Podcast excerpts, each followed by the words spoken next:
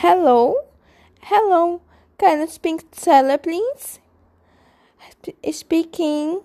Hi, this is Hannah. Hi, Hannah. What's up? Kate is sick. That's too bad. Mm, how about go to see? That's good, dear. Time time side meets. How about two? Sounds good. Let's meet at bed stop. Okay, see you then.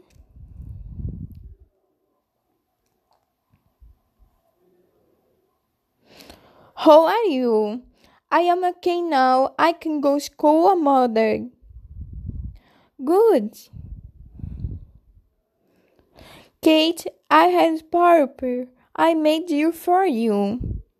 Thanks, I like apple pie.